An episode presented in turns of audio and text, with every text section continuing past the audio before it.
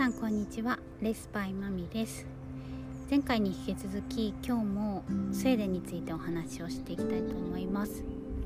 と今回はスウェーデンに、まあ、1ヶ月ちょっといる中で私が率直に感じたことを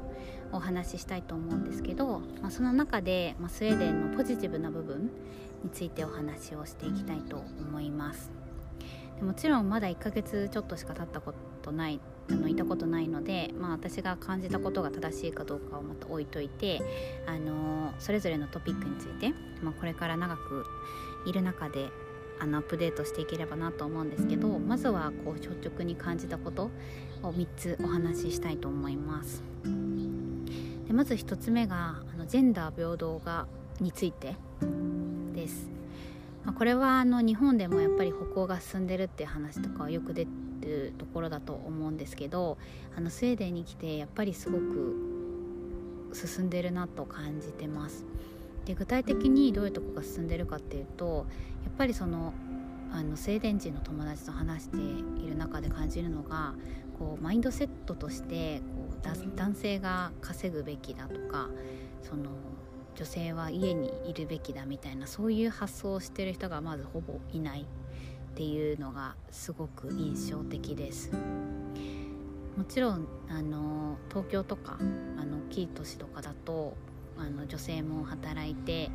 あの、まあ、平等になってきている会社とかもあると思うんですけど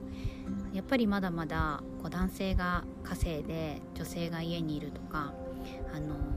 お金持ちの人と結婚して自分は主婦になるとかなんかそういう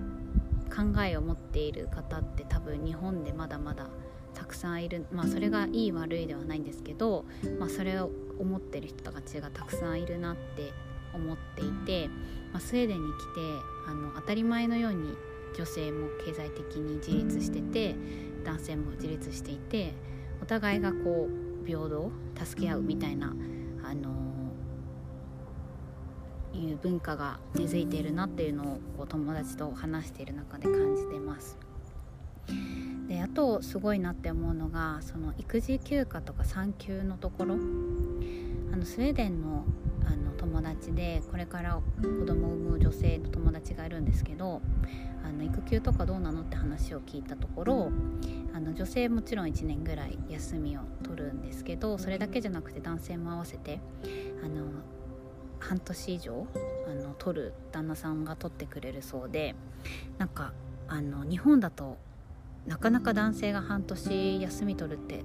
私は考えられないなって思ってるんですけど結構当たり前のように男性が取っていてむしろその女性が休むべきみたいなその発想もまずなくあの平等で一緒にこう育児をしていくんだよみたいなところが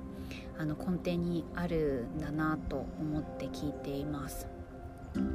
なのでそこは本当に率直にすごいなって思ってるところで、まあ、それができている背景としていろいろあると思うんですけど、まあ、保育園が見つかりやすいだったりだとか、あのー、その休みやすい環境がま会社で整っているとか取得率がすごく高いとか、まあ、そういったところが多分日本とまた違うところなのかと思うんですけど、あのー、そういう文化は本当にこの1ヶ月あの感じているところです。で働いている率で見てもすごく違っていてあの女性は80%以上が働いている何かしら働いているっていうところで日本だと60%ちょっとだったかなと思うんですけどその数字を見てもあのスウェーデンのあの働いてる女性の働いてる率っていうのはすごく高いことがわかるかなと思います。もちろん子供がいて育休に入って一旦あの休むってこともあると思うんですけどその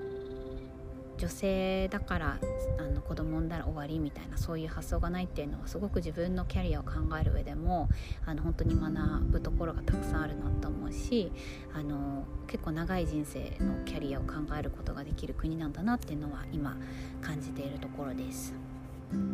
で2つ目に感じているところは、えーとやっぱり家とかあの長く大切にする文化がある新しいものにどんどん乗り換えるっていうよりは今あるものをあのリノベーションをしてあのどんどんあの大切にしていく。逆にその価値を高めていくみたいなところを重きを置いている人たちがたくさんいるなというふうに感じています。今住んでいるあのところも100年以上築100年以上経っていてでもすごくあの趣があるというかあの古いという悪いイメージではなくてそのいろんなあの壁を塗り替えたりとか壁をつけたりとか植物植え直したりだとかであの逆にすごく趣があっていいなって思ってます。でそれなので私たちの家もあの壁紙を塗り替えたりとかあのこれからしたいねって話しているところなのでここはまた別の機会でアップデートしていきたいなと思っております。で2つ最後はあのこれは本当に皆さん分かると思うんですけど夏のスウェーデンは本当に最高です、まあ、天候もそうですしあの街自体がもう自然にたくさんあ溢れてるんですね今もちょっと周りの声聞こえると思うんですけども鳥があのチュンチュン鳴いてるかなと思うんですけどもう本当に至る所に動物がいて植物があってなんか共存しているなんか世の中だなと思って毎日感動しています。スウェーデンの夏って私今回初めてスウェーデン来たんですけどあのやっぱりすごいなと思ったのが、まあ、さっき前回も話した通り全然暗くならないんですね。で朝の4時過ぎぐらいから明るくなってで夜の11時ぐらいにまで明るいんですね。なので